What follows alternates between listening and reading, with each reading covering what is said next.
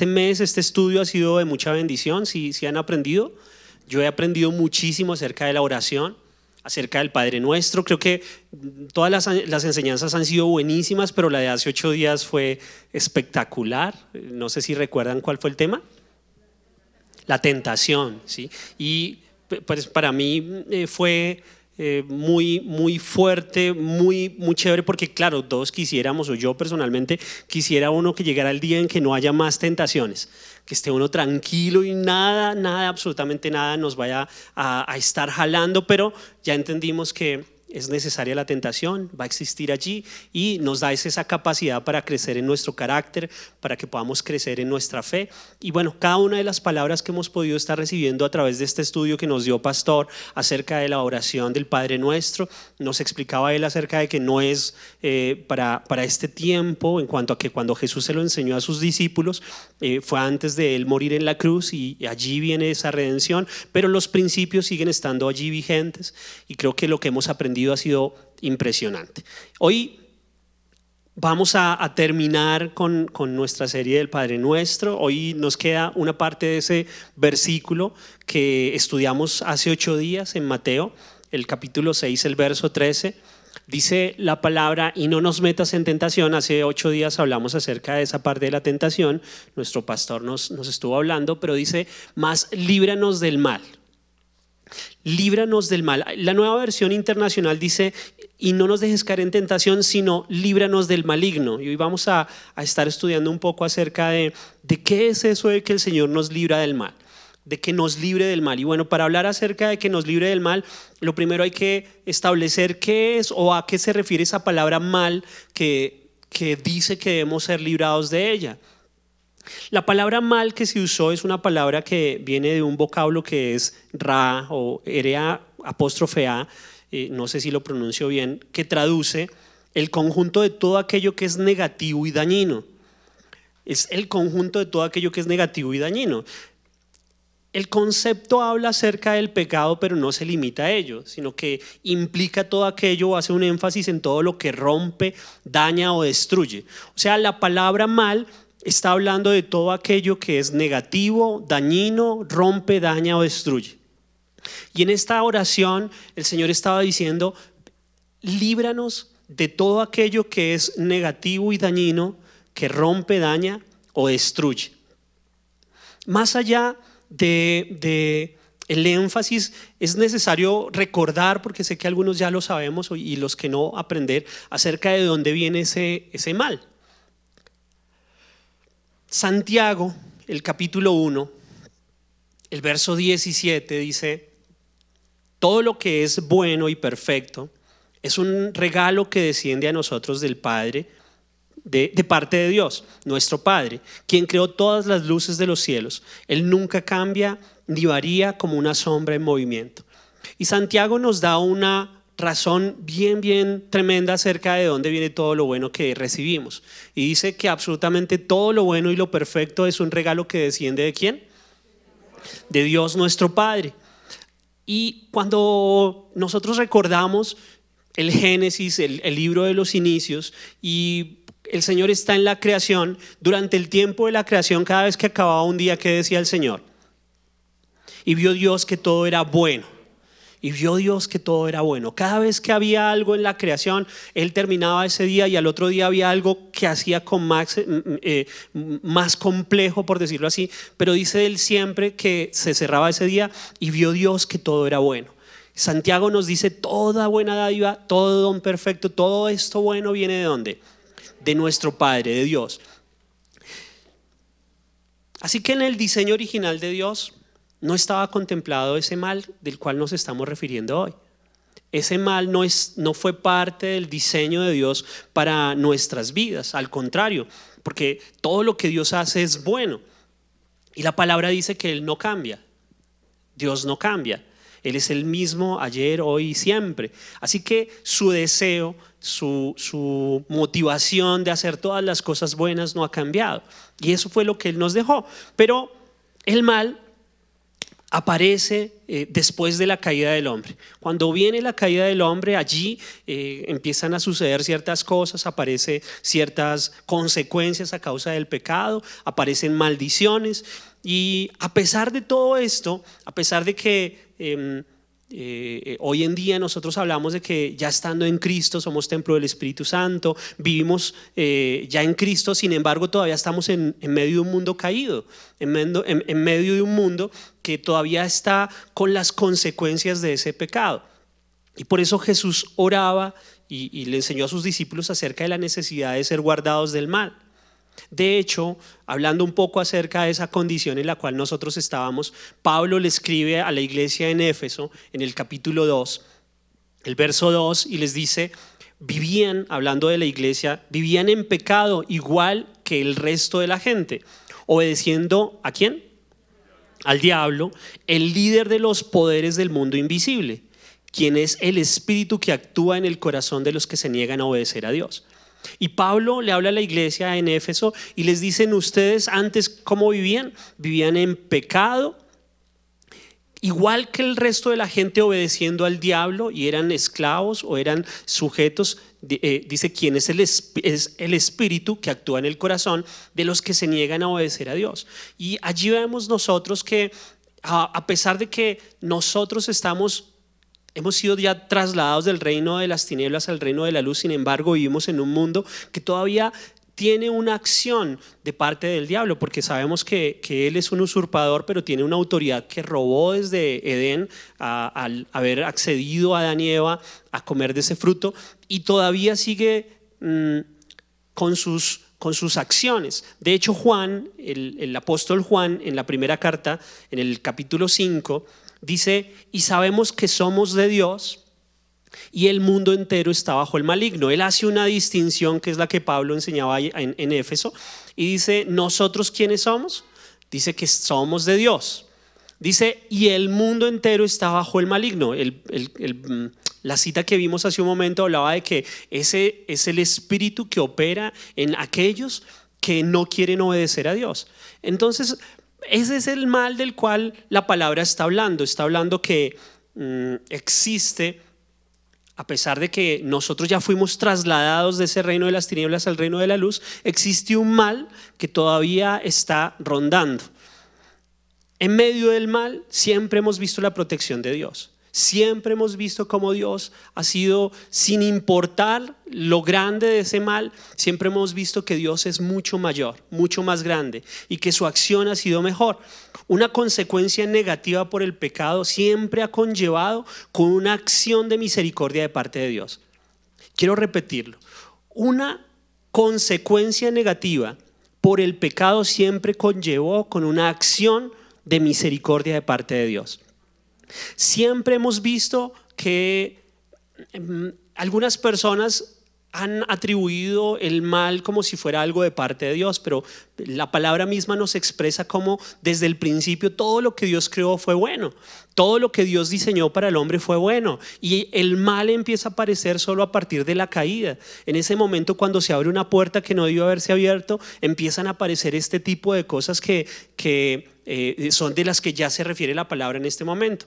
Pero quisiera que viéramos a través de algunos, de algunas, algunos eventos en la Biblia cómo siempre, a pesar de esa consecuencia negativa que había en el pecado, siempre Dios tuvo un actuar en misericordia para con nosotros, siempre para con el hombre, de tal manera que a pesar de ese pecado, siempre hubo una acción que Dios hizo para tratar de sacar al hombre de, esa, de ese error, de esa condición. Lo primero estábamos hablando hace un momento acerca de Adán y Eva. Y bueno, recordamos que cuando se habla de Adán y Eva, pues se habla de ese momento de, del fruto. Ellos estaban en ese momento, en, un momento de inocencia, y habían dos árboles de los cuales eh, de uno de ellos no debían comer. La instrucción era no comer del fruto, ¿cuál?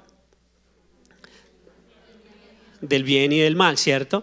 Y eh, desafortunadamente ellos comen, pero ¿cuál es la acción que sucede después de que ellos comen? Dios los saca de ese lugar del paraíso y coloca, impide que ellos puedan acceder a ese segundo árbol principal que había allí, que era el árbol de, de la vida.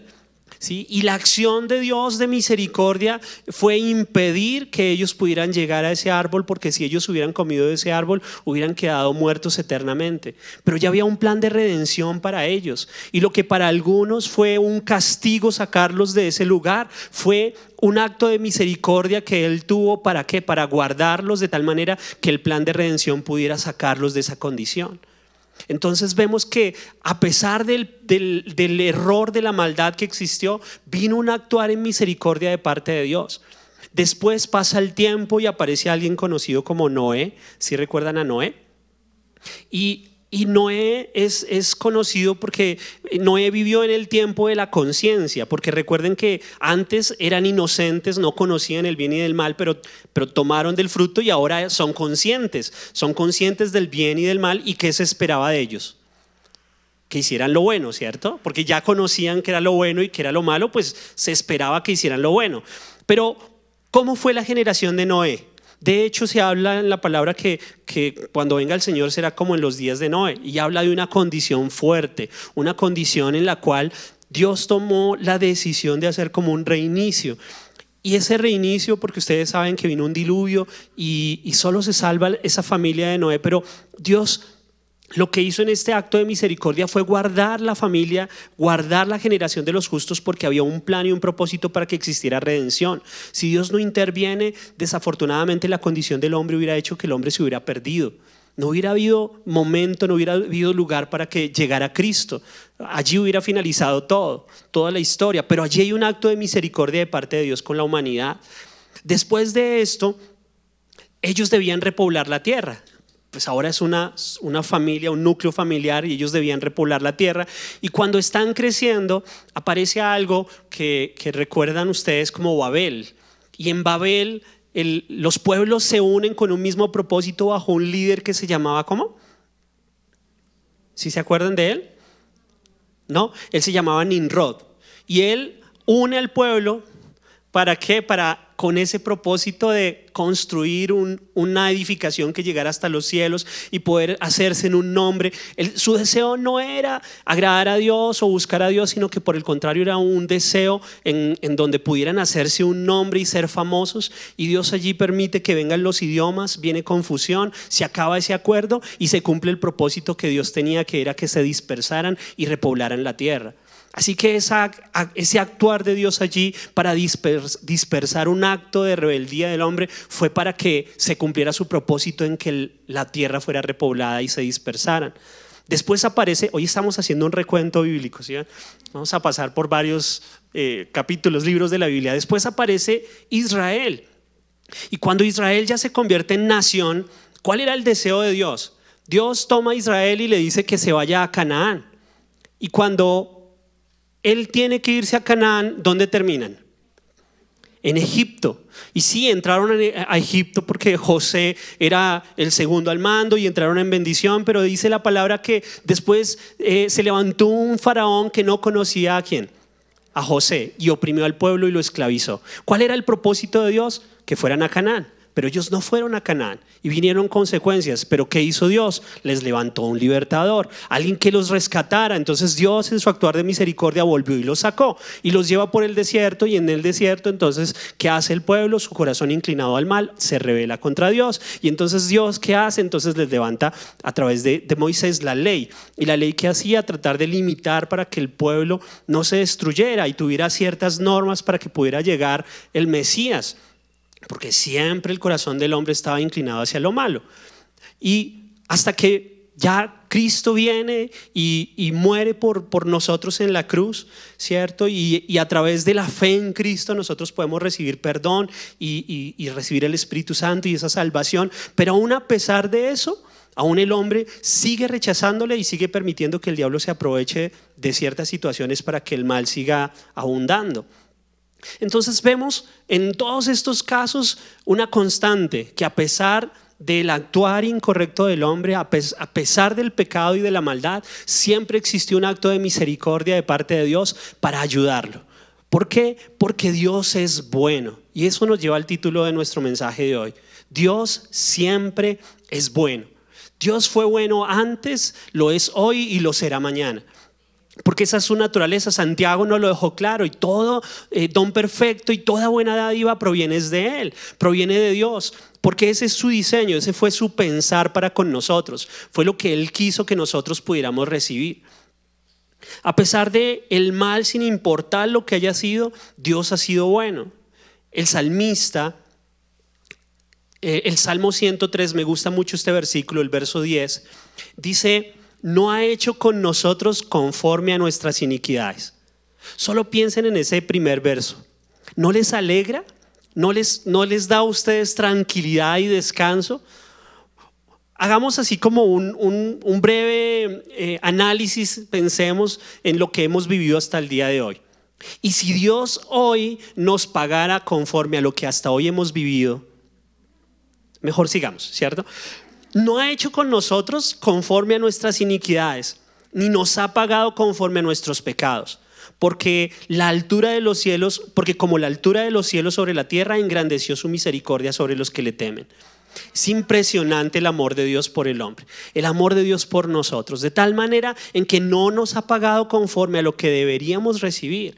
Y eso nos lleva a que por misericordia Dios no nos da lo que merecemos lo que deberíamos haber recibido, pero por el contrario, por gracia, nos da aquello que no merecemos. Y hoy podemos hacer ese mismo balance y pensar en qué tenemos, y todo lo que tenemos ha sido simplemente el producto de su gracia. Ah, no, mi esfuerzo, yo, yo también trabajé, yo hice, no, ha sido su gracia la que ha permitido que tengamos dones, talentos, oportunidades. Es su gracia y por su gracia nosotros hasta el día de hoy hemos recibido aquello que no, recibí, no, no merecíamos. El, el, Salmo 23 lo dice de otra manera, y sé que lo, lo van a recordar, muchos no lo sabemos, dice el verso 6, ciertamente. Cuando dice ciertamente habla de así va a ser, ¿cierto? No va a cambiar, es cierto, es verdad, ciertamente que el bien y la misericordia me seguirán todos los días de mi vida, y en la casa de Jehová moraré por largos días. Porque el plan de Dios es cuál? Es que nosotros estemos bien. Ese fue su diseño, su diseño desde el Génesis, cuando Él creó absolutamente todas las cosas, antes de crear al hombre dejó todas las cosas listas para que cuando el hombre llegara, Él solamente disfrutara de lo que era la creación.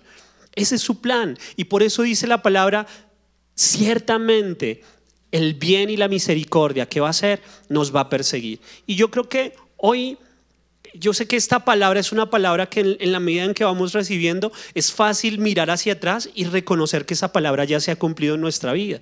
Porque si hoy pensamos en todo lo que hemos vivido hacia atrás, tenemos que reconocer ciertamente el bien y la misericordia me han seguido. Hoy puedo estar acá porque el bien y la misericordia ha seguido mi vida, ha seguido mi familia. Y ese es un privilegio tremendo.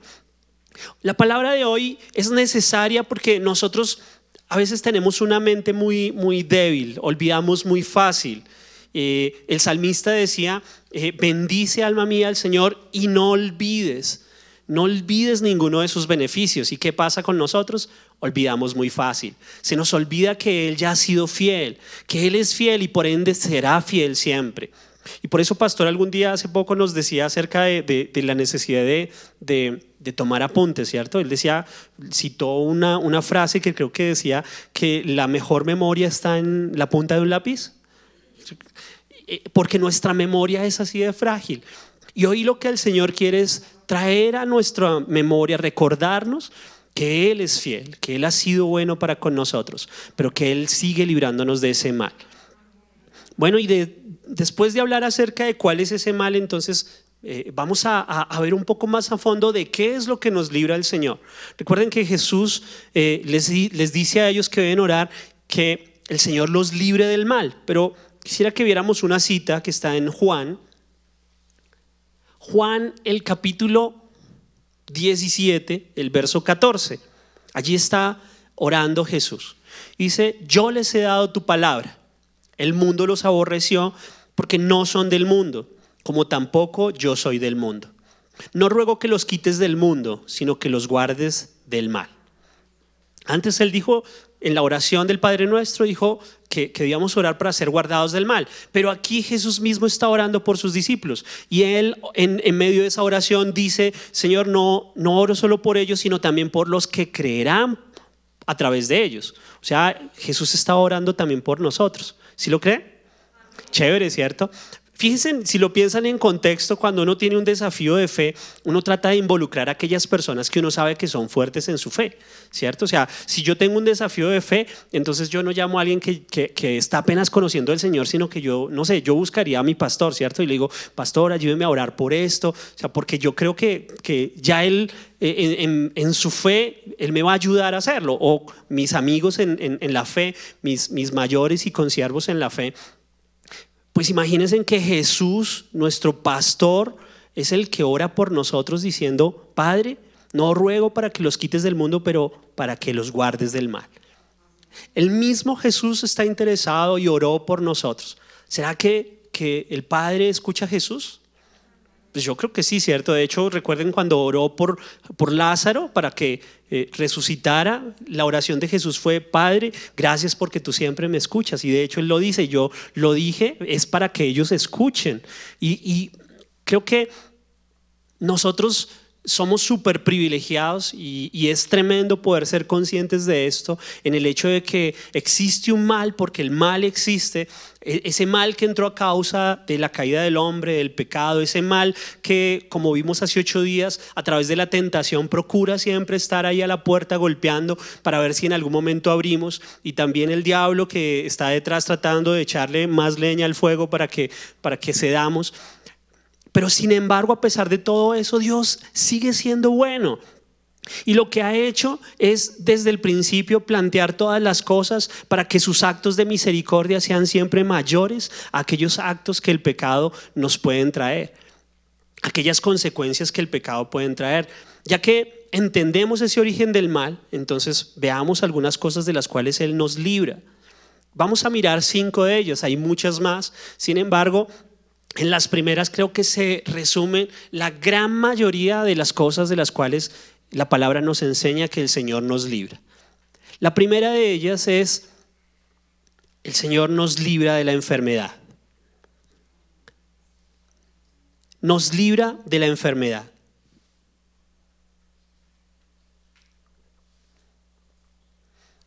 Dios no creó la enfermedad. Y este es un tema un poco polémico entre eh, el cuerpo de Cristo. Porque a algunos les cuesta un poquitico entender esa parte y tal vez no es tan complejo, no es tan difícil. Si nosotros vemos el diseño original, si nos vamos al Génesis, eh, Dios no hizo a Adán con tendencia que él, tuviera intolerancia al gluten, ¿cierto? Ni tampoco a Eva con migraña, ¿no? Entonces Adán, Eva, no, hoy tengo migraña, no, para nada, ¿cierto? Absolutamente nada de eso creó el Señor. El Señor no creó el cáncer, el Señor no creó la diabetes, nada de absolutamente todos esos males que hoy vemos fueron parte del diseño original. Recuerden que todo lo que Dios creó fue bueno y bueno en gran manera.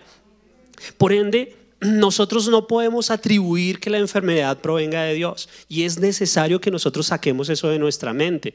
Hebreos, pastor nos lo explicaba ya hace un tiempo y, tomó un versículo que está en Hebreos capítulo 2, verso 14, en donde dice que... Eh, Dios por medio de la muerte destruyó a aquel que tenía el imperio de la muerte, esto es al diablo, ¿cierto? Dios lo que hizo Jesús a través de su muerte fue destruir, vencer a aquel que tenía el imperio de la muerte. Y la enfermedad es una muerte a plazos. Y lo que hizo Jesús fue destruir a el que tenía el imperio de la muerte. Y entonces, si el que tiene el imperio de la muerte es Satanás, no Dios, entonces la enfermedad es una muerte a plazos. Concluyó Pastor ese día con lo que les voy a decir. Si Dios no tiene muerte y la muerte es del diablo, Dios no puede enviar enfermedad porque Él no tiene enfermedad. Y es importante que yo lo tenga en mi mente porque yo no puedo aceptar la enfermedad en mi vida como algo que es parte. Hace poco tiempo hablaba con una persona aquí de la iglesia y, me hizo un comentario que en ese momento tenía como varios temas de, salud que le habían llegado al mismo tiempo y dijo, no, pero eh, Dios tiene un propósito y un plan con eso, o sea, como atribuyendo a que eso era parte de lo que Dios quería para su vida. Pero no es así. Si yo voy a la palabra, la palabra, ¿qué es lo que me dice? Primera de Pedro 2:24 dice, quien llevó él mismo nuestros pecados en su cuerpo sobre el madero, para que nosotros, estando muertos a los pecados, vivamos a la justicia, y por cuya herida fuisteis sanados. ¿Cuál es el plan? El plan es que nosotros vivamos en sanidad divina y en salud divina en sanidad y en salud, pero a causa del pecado entró la enfermedad. Y entonces, ¿qué hizo Jesús? Pues Él tomó nuestro lugar para que nosotros pudiéramos ser dueños de esa sanidad y de esa salud divina. Para, yo sé que si, si hablamos un poco acerca de, de las experiencias que nosotros hemos tenido acerca de cómo Dios nos ha guardado a través de guardarnos de la enfermedad, sé que muchos tenemos testimonios de, sanidades y, quisiera solo tomar un, contarles un poquito de algo que me pasó a mí hace ya muchos años, cuando tenía más o menos dos o tres años, ayer. Eh, imagínense en un niño de más o menos tres años y, está aprendiendo a caminar, ya está caminando por ahí, es inquieto, o sea, vigilar un niño que está empezando a caminar es complejo, ¿cierto? Se requieren muchos ojos, estaba en la casa de, mis abuelos y habíamos muchos, habían varios familiares, bueno, eso es lo que me cuentan. Y yo me salí de la casa. Y cuando me salí de la casa me bajé del andén y pasaba un bus y el bus me atropelló. Entonces, eh, imagínense en la escena, un, niño de tres años, la llanta lo alcanza a pisar, eh, el caos total. El, único recuerdo que tengo de eso es, porque la historia es larga, hoy no tenemos tiempo para contarles todo lo que sucedió, así que va a ser el resumen. El único recuerdo que tengo de eso es a los 10 años cuando me hacen el último control en un hospital de Bogotá solamente para corroborar que no quedaba ninguna secuela. Tengo una cicatriz en la pelvis de más o menos unos 17 centímetros que me dan un recuerdo y fe de lo que pasó, pero Dios me guardó. Y sé que si hablamos de todo lo que cada uno de ustedes ha vivido, podemos mirar hacia atrás y decir, Dios ha sido fiel y nos ha guardado. Él ha sido fiel, Él es fiel y Él seguirá siendo fiel. Cuando teníamos ya más o menos un año, hoy voy a hablar mucho de mí, es que es a quien más conozco, entonces, eh, teníamos más o menos un año ya de, casados y, y, quedamos embarazados, mi esposa quedó en embarazo y fue un embarazo gemelar. En ese embarazo gemelar, claro, felices, gemelos, pero uno de los bebés murió en el primer trimestre de embarazo. Y cuando sucedió esto, em, Dios le dio a mi esposo una palabra que está en Éxodo capítulo 23, verso 26 y dice, no habrá mujer que aborte ni estéril en tu tierra y yo completaré el número de tus días. Y a los pocos días eh, sucedió algo y eh, tuvo ella eh, como un accidente ahí y eh, no un accidente físico, sino que, que, sangró. Fuimos al médico y nos dijeron que no, que ya el segundo niño también moría, que se había perdido. Bueno, fue una historia larguísima que nos dijeron los médicos, entonces ahora está en peligro la vida de, la mamá, hay que intervenirla, hay que hacerle un legrado y es un aborto espontáneo, y bueno, un montón de cosas. La pusieron en un proceso de, de, aborto le pusieron mes, eh, pitocin, mesoprostol, diclofenalco, o sea, todo contraindicado para, para el bebé, pero Dios nos había hablado. No habrá mujer que aborte ni estéril en tu tierra, yo completaré el número de tus días. Y fue una noche de, de, de fe, de guerra. Y, y, ese muchacho que ese día debía morir, hoy tiene 18 años, se acabó de ir. ¿Por qué? Porque Dios nos guarda, porque Dios nos cuida, porque Dios tiene cuidado de cada uno de nosotros, porque Él nos guarda del mal. Por eso les digo que creo que si, si pasara aquí cada uno de ustedes tendría algo que contar acerca de esa grandeza y misericordia de Dios. Pero es necesario hablar de ella porque a veces nuestra mente es muy, eh, olvida muy fácil. Y, y para poder mirar, mirar hacia, hacia adelante con fe necesitamos mirar hacia atrás. Cuando hay una frase que, que me dio mi, mi esposa de su devocional y dice, cuando pasa por momentos difíciles serás reconfortado al recordar las bendiciones pasadas y los momentos en los que Dios te ha, rescatado. Cuando pasamos por los momentos difíciles, la mejor forma que tenemos nosotros para estar seguros de que Dios va a estar en medio de esa dificultad y nos va a rescatar es mirar atrás, es mirar en todo lo que Dios ya ha sido fiel, cómo Él ha sido con nosotros y cómo ha estado respaldándonos, cómo nos ha ayudado y nos ha sacado de tremendas cosas. Entonces es necesario recordar, recordar que Él nos libra del mal. Y ese primer mal que nos libra es de la enfermedad. ¿Por qué? Voy a cerrar con esta cita que está en Isaías 53:5 y dice, mas Él herido fue por nuestras rebeliones, molido por nuestros pecados. El castigo de nuestra paz fue sobre Él y por su llaga fuimos nosotros curados. Y esto lo vio el profeta antes de que sucediera, 400 años más o menos antes de que sucediera. Pero hoy nosotros podemos dar fe acerca de lo que en la cruz ya sucedió. Que a través de la cruz nosotros por su llaga hemos sido curados. Así que que nos quede grabado en nuestra mente o que recordemos que de Dios no proviene la enfermedad, sino que por el contrario Él nos libra de ella. Lo segundo de lo cual nos, nos libra es de la ruina. De la ruina.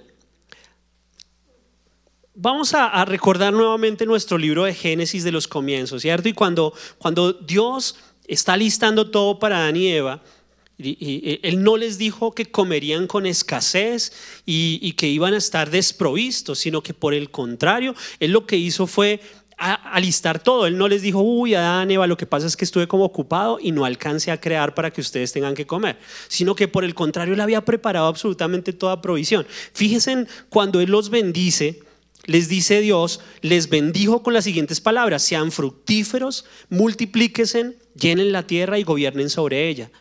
Él, el Señor, les les da un lugar con absolutamente toda provisión, porque ese es su deseo. Su deseo es que tengamos absolutamente toda provisión, que podamos vivir siendo luz y ejemplo para otros. Y cuando, cuando sucede esto, viene la caída y después de la caída es cuando aparece en medio de ese mal la escasez. La escasez no existía antes de la caída, ¿cierto? Había era provisión, pero vino sobre ese momento la escasez. Pero Dios sigue siendo bueno, su deseo no ha cambiado y por eso vemos más adelante, después de Cristo, como Juan en una de las cartas, en la tercera carta, dice en el verso 2, amado, yo deseo, ¿cuál es el deseo de Dios?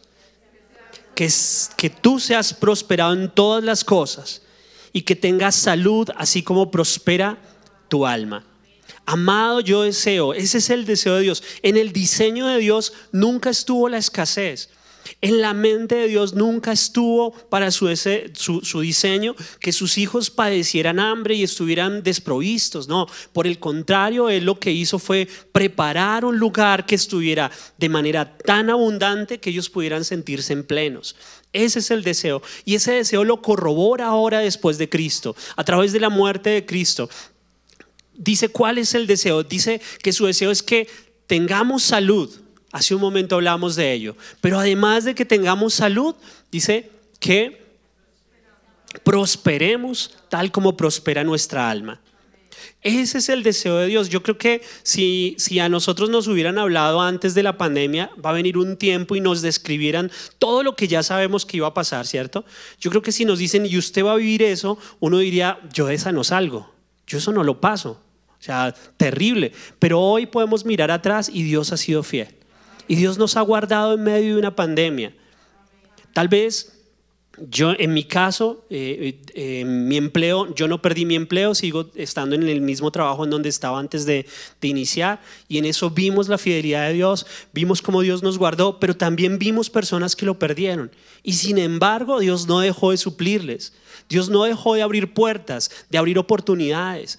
Y yo sé igual en este caso que podría prestarles el micrófono y cada uno tendría tiempo para hablar muchísimas de las cosas que en medio de esta situación de pandemia, de dificultad, Dios fue fiel.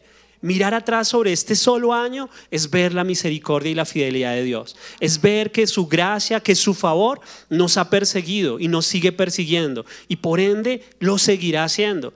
Eso es lo que le da a uno más fuerza para mirar al futuro, mirar atrás en Cristo No mirar nuestros errores y fracasos, no mirar lo que Cristo ya ha hecho en nuestra vida. Eso es lo que nos da la garantía de que si Él ya lo hizo, lo volverá a hacer. Amén. Y sé que eh, como en todos eh, los lugares, en nuestra misma iglesia, hay, mujeres que tal vez son viudas, algunas son madres solteras, y, sé que en medio de estos momentos de, escasez también han visto dificultad, pero la palabra que Dios tiene para ustedes hoy es que Él es ese esposo, Él es ese, ese marido que toma el lugar para ser el que supla, porque Él es quien eh, no solamente tiene cuidado de nosotros como hijos, sino también en medio de todas esas dificultades que tal vez se nos presentan. Filipenses, el capítulo 4, el verso 19. Cuando hablamos acerca de las finanzas, este es un versículo que a todos nos gusta mucho. Y, sé que así es, o ustedes me dirán lo contrario. Dice, mi Dios pues suplirá todo lo que os falta conforme a sus riquezas en gloria en Cristo Jesús. ¿Sí les gusta ese versículo? A, mí me encanta ese versículo, me parece genial. Y la palabra dice, Pablo le escribe a los filipenses y les dice, mi Dios puede suplir a todo lo que les falta conforme a sus riquezas en gloria. Y, y ese es el deseo de Dios. Pero cuando hablamos acerca de las finanzas, el Señor nos trae libertad a nuestras finanzas, pero con la libertad de nuestras finanzas nos enseña principios para que administremos, porque no podemos vivir de una manera desordenada en nuestra vida económica. Porque a veces las necesidades en medio de los cristianos no son porque Dios nos supla, sino porque somos malos administradores. ¿Y por qué lo digo? En este momento, este versículo, ¿saben cuál es el contexto? Antes de este versículo, Pablo le dice a los filipenses, gracias filipenses, porque cuando inicié mi, ministerio, ustedes fueron los únicos que aportaron para que yo pudiera predicar. Ellos le enviaban ofrenda para que Pablo pudiera ir y predicar. Y él pudo ir a Macedonia y a Tesalónica y poder dedicarse a la obra porque había alguien que le ayudaba sosteniéndolo. Y ahí sí les dice, por cuanto ustedes han sembrado en la obra, entonces mi Dios pues suplirá todo lo que les falta conforme a sus riquezas en gloria. Y esto nos lleva a que hay principios también, no me voy a detener en ellos, solo les menciono que es necesario que como hijos de Dios entendamos que la palabra nos da principios para vivir, principios como el hecho de que somos administradores, que no somos dueños de las cosas, somos solamente mayordomos. Aquello que tú tienes no te pertenece, le pertenece a Dios. Juan Wesley decía en cuanto a eso que cuando damos a Dios no se trata de lo que de, cuánto le doy a Dios de mi dinero, sino de cuánto del dinero de Dios yo me estoy quedando. Sigamos. Sembrar, ofrendar, diezmar es parte de los principios. Evitar préstamos innecesarios. ¿Sí? Eh, pastor hace un tiempo nos hablaba acerca de, no ser fiador de nadie. La palabra nos habla que no seamos fiadores. Que si usted va a prestar dinero, entonces preste con opción de siembra. O mejor, siembre algo. Eh, eh, ahorrar antes de gastar. O, Mark Hankins, y, escuchábamos en estos días, Mark Hankins daba un ejemplo acerca de esto. Y él decía, hay cosas que como hijos de Dios vamos a llegar más rápido a ellas a causa de nuestra siembra que de nuestro ahorro. Pero será algo en lo cual Dios te guíe. No porque alguien te manipule diciendo, da y si das, Dios te da. No, será algo en lo cual, en lo cual Dios te guíe de, manera eh, clara y a través de su palabra. Pero vemos que hay principios y como este hay muchos más en la palabra que, ¿qué hacen, darnos herramientas porque el Señor trae libertad sobre nuestras finanzas. Pero así como trae libertad, de ahí en adelante nosotros somos los que tenemos que actuar con, esa, con ese recurso. La palabra dice Dios da semilla al que siembra, pero cada quien hace lo que quiere con esa semilla. Si la siembra, chévere, pero si se la come, pues no espere recoger. Entonces, necesitamos entender que Él nos redime nuestras finanzas, pero que también hay algo que debemos hacer cuando Él ya ha hecho lo que tiene que hacer. ¿Sí me, me, hice entender? Nosotros ya somos libres en nuestras finanzas, pero tenemos que entender que la palabra nos da pautas. Voy a seguir porque me quedé mucho aquí. Así que Dios suplió, Dios suple y Dios suplirá. ¿Por qué? Porque Él es bueno y así lo determinó para con nosotros. De hecho, Él nos da mucho más abundantemente. Pablo se lo dice a los Efesios y le dice que Dios nos da mucho más abundantemente de lo que pedimos o entendemos por el poder que actúa en nosotros. Así que, ¿cuál es ese poder que actúa en nosotros? El Espíritu Santo. De lo tercero de lo cual el Señor nos libra cuando hablamos de ser librados del mar. Lo tercero es que nos libra de la muerte espiritual. Nos libra de la muerte espiritual. Recuerden que en el principio, Génesis, estamos hoy con, con, con cómo inician todas las cosas para ver el diseño de Dios. Siempre que, que eh, vemos un tema y queremos saber de él, cuál era lo que, era lo que Dios pensaba de él, debemos ver cuál fue eh, esa primera vez en que Dios habló de eso, porque así es como él lo quería. Y así es como Él quería que nosotros tuviéramos una relación espiritual. Cuando en el principio Dios caminaba con el hombre.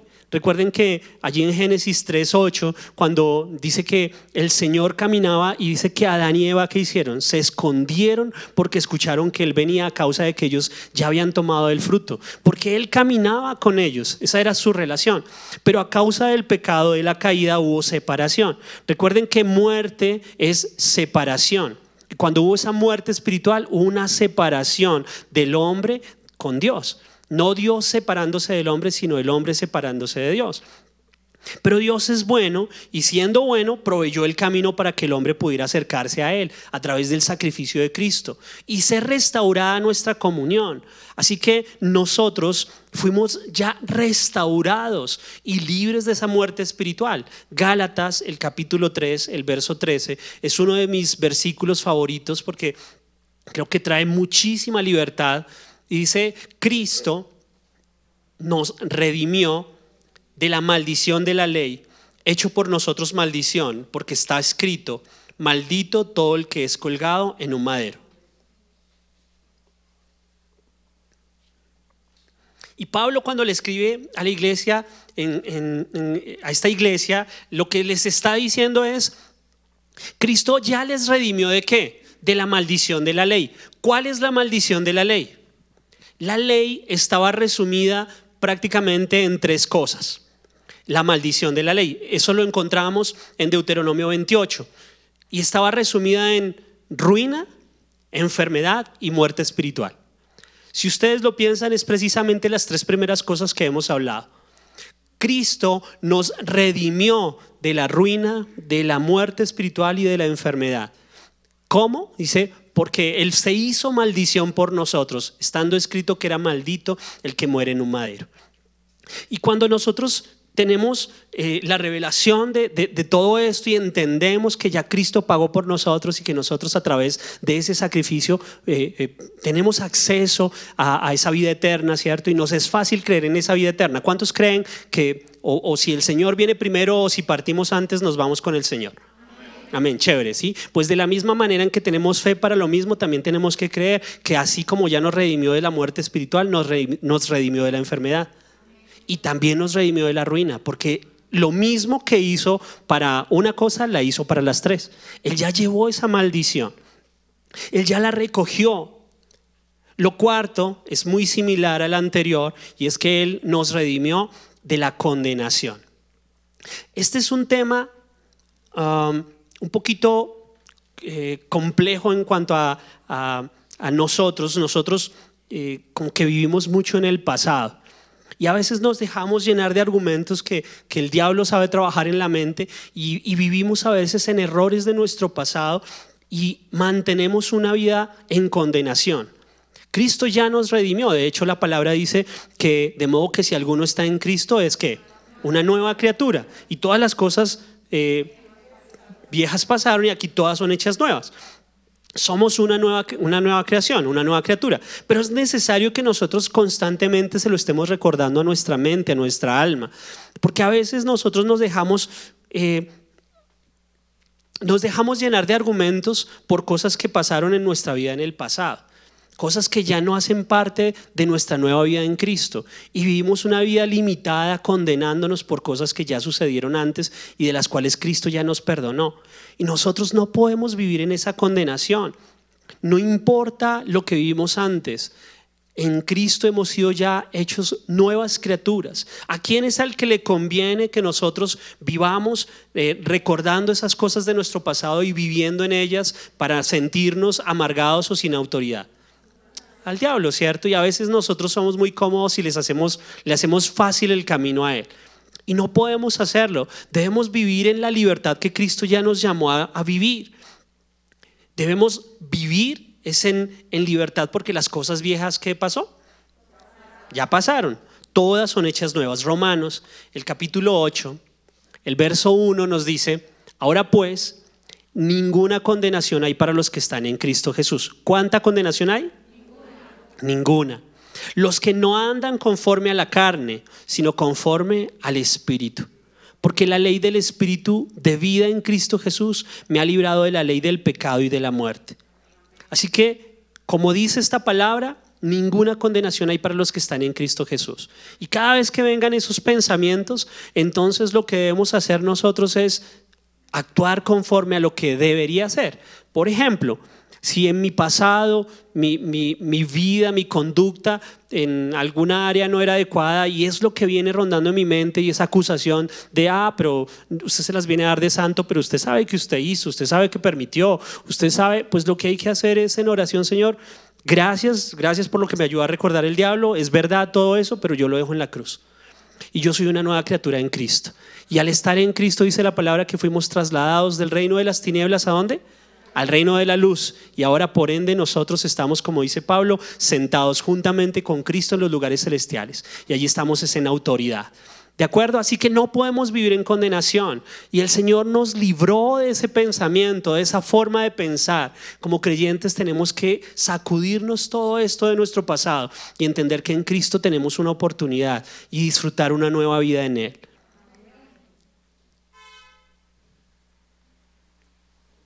Lo quinto, lo quinto de lo cual el Señor nos libra es un resumen de mucho. Lo quinto es, Él nos libra en lo cotidiano. Nos libra del mal en lo cotidiano. Yo creo que si hacemos el balance desde que nos levantamos estamos expuestos al mal. Hay muchísimas cosas de las cuales solo cuando lleguemos al cielo el Señor nos va a hacer conscientes que fuimos librados de cosas que ni siquiera notamos porque no nos dimos cuenta, porque el Señor se anticipó tanto que ni siquiera lo vimos. Pero hay otras de las cuales nosotros podemos decir casi, ¿cierto? Casi, casi me roban, casi me estrello, casi, casi, pero, pero eh, fue un casi y no, no llegó a ser a causa de que, que el bien y la misericordia nos sigue. En todo eso lo que hemos visto es la protección y el cuidado de Dios.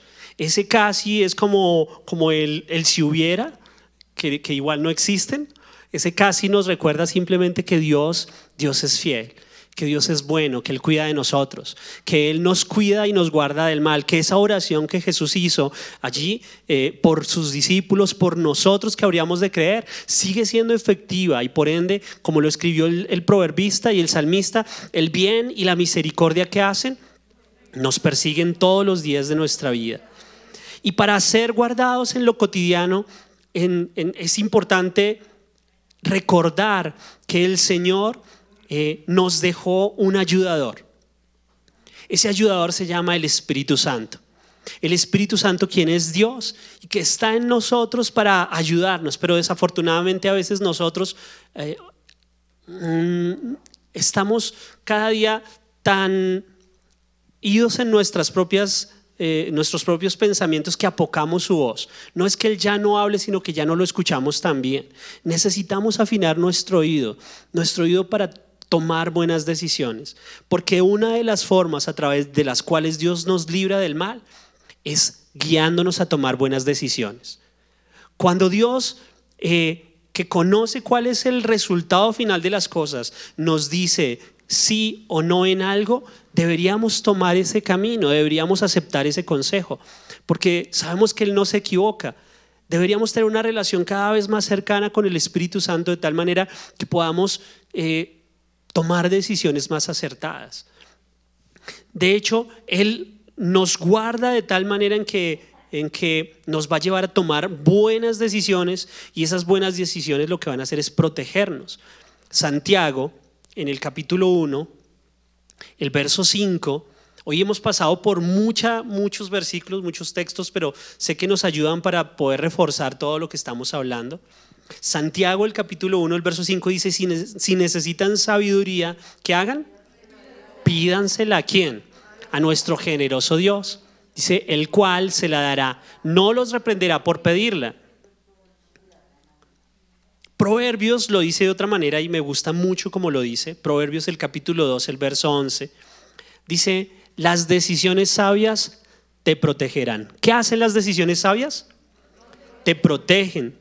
El entendimiento te mantendrá salvo. La sabiduría te salvará de la gente mala, de los que hablan malas palabras y palabras retorcidas. Estos hombres se alejan del camino correcto para andar por sendas tenebrosas. Fíjense en lo que sucede allí. Dice que las decisiones sabias que hacen nos van a proteger. Esas decisiones sabias nos protegen. El entendimiento nos mantendrá salvo, esa sabiduría de la cual habla Santiago. Y cuando tenemos una comunión con el Espíritu Santo vamos a tener la capacidad de tomar decisiones sabias, de ser guiados. Y cuando somos guiados, podemos ser guardados de tomar esas decisiones de las cuales a veces nos quejamos más. Esos yugos desiguales en los cuales a veces nos metemos. No solamente en nuestra vida emocional, sino tal vez también en negocios, en, en diferentes circunstancias, en las cuales decidimos por lo que nosotros creemos, pero no dejamos que sea el Espíritu Santo el que nos dirija. La palabra dice que los hijos de Dios son guiados por el Espíritu. Pero a veces somos hijos de Dios que queremos actuar en independencia del Espíritu. Y eso hace que tengamos muchísimos errores, que cometamos muchos problemas. Miren, el Señor nos va aún a ayudar en medio de nuestras malas decisiones. Sí, eso fue lo que vimos en los primeros capítulos de, que vimos de la Biblia, ver a Adán cometer su error, pero Dios actuar de, una manera misericordia con él, y, Noé y, e Israel y todos. Pero no es el plan de Dios. El plan de Dios no es que nosotros nos tropecemos y el Señor diga, ah, bueno, pero te ayudo a que te levantes. Ah, y otra vez me tropiezo, pero te ayudo a que te levantes no, Él quiere que tengamos la sabiduría para tomar las decisiones correctas. Y si nosotros tenemos esa comunión con el Espíritu Santo, Él nos va a guardar. Porque esta frase me gustó, es mejor ser guardados por la sabiduría de Dios que ser ayudados en medio de nuestros desaciertos. Porque Él nos va a ayudar, sí, pero ¿no les parece mejor ser, ser guardados porque Él nos guía, porque Él nos, nos está diciendo cuál es la decisión correcta, cuál es el camino correcto? Hemos sido mm, guardados a través de toda nuestra vida. Él ha sido fiel para con nosotros. Su misericordia ha sido tan notoria que creo que que el día de hoy Él nos ha traído es para recordarnos todos los beneficios que hemos obtenido a través de lo que hoy celebramos, su resurrección, el hecho de que Él se levantó y que con el levantarse de la tumba nos dio a nosotros una posición en Cristo. Y cuando pusimos nuestra fe en Él, hoy en día somos guardados, guardados de la enfermedad, guardados de la ruina, guardados de la muerte espiritual, guardados de la condenación, guardados cada día en cosas tan cotidianas que a veces ni notamos. Pero somos así, guardados de manera sobrenatural a causa de que nuestra fe en Él nos ha hecho hijos y Él tiene cuidado de nosotros. Como conclusión, debemos no olvidar que Satanás es un enemigo vencido, pero que volverá a molestar. Él está vencido, pero por ahí vuelve a aparecer. De hecho, lo dijo Pedro en el capítulo 5, el verso 8, dice, Practiquen el dominio propio y manténganse en alerta. Su enemigo el diablo ronda como león rugiente, buscando a quien devorar. Resístanlo manteniéndose firmes en la fe, sabiendo que sus hermanos en todo el mundo están soportando la misma clase de sufrimientos. Pedro le habla a la iglesia y les dice, ustedes tienen un enemigo. Ese enemigo anda como si fuera un león. No es un león, es como. Buscando a quien devorar. Y él dice, pero manténganse, él, dice que debemos enfrentarlo. ¿Y, cómo dice? Pues entonces usted se va a enfrentar a él y lo agarra y le da duro. No, ¿cierto? Y dice, resístanlo manteniéndose en cómo? Firmes en la fe. ¿Recuerdan, pastor? Nos hablaba acerca de, cuál es la batalla que tenemos nosotros y se llama la batalla de la fe. Y, es importante porque eso lo aprendimos en medio de este estudio del Padre Nuestro. Tenemos un enemigo, pero ese enemigo es un enemigo vencido, al cual nosotros resistimos manteniéndonos firmes, en la fe. Santiago lo dice de otra manera para terminar. Dice Santiago en el capítulo 4, el verso 7, someteos pues a Dios, resistid al diablo y él huirá. ¿Qué es lo que necesitas? ¿Qué necesitamos hacer tú y yo? Ponernos de acuerdo con la palabra para que el diablo huya. Cuando tú estás de acuerdo con la palabra, el diablo no tiene autoridad, no tiene poder, no tiene acción sobre tu vida. Resistid al diablo, someteos pues a Dios. Someterse a Dios es someterse a la palabra. Y cuando estamos sujetos a ella, simplemente Él tiene que irse. Nosotros debemos vivir de acuerdo a la palabra. Pablo se lo dijo a los romanos, no sean vencidos por lo malo, sino venzan con el bien el mal. Y a los Gálatas les dijo, les dijo no se cansen de hacer el bien, porque a su tiempo segarán. Creo que nosotros a veces nos cansamos porque no miramos atrás, no nuestro pasado fuera de Cristo, sino nuestro pasado en Cristo, que es el que nos recuerda la fidelidad de Dios, que es lo que nos muestra cómo Él tiene tuvo, tiene y tendrá siempre cuidado de nosotros, cómo su misericordia y fiel amor nos persiguen, cómo sus actos de misericordia siempre han sido mayores a nuestros actos de maldad, a todas aquellas cosas que nosotros tal vez llegamos a permitir. Si es la primera vez que te conectas con nuestra iglesia y quieres aceptar a Jesús en tu corazón, te invitamos a que des clic en este video. También queremos conocerte, así que te invitamos a que nos dejes todos tus datos personales en nuestro sitio web. Por último, si quieres ver nuestro último video, te invitamos a dar clic aquí. Recuerda suscribirte, activar las notificaciones y seguirnos en todas nuestras redes sociales. Somos un lugar cerca de ti y trabajamos por una nueva generación.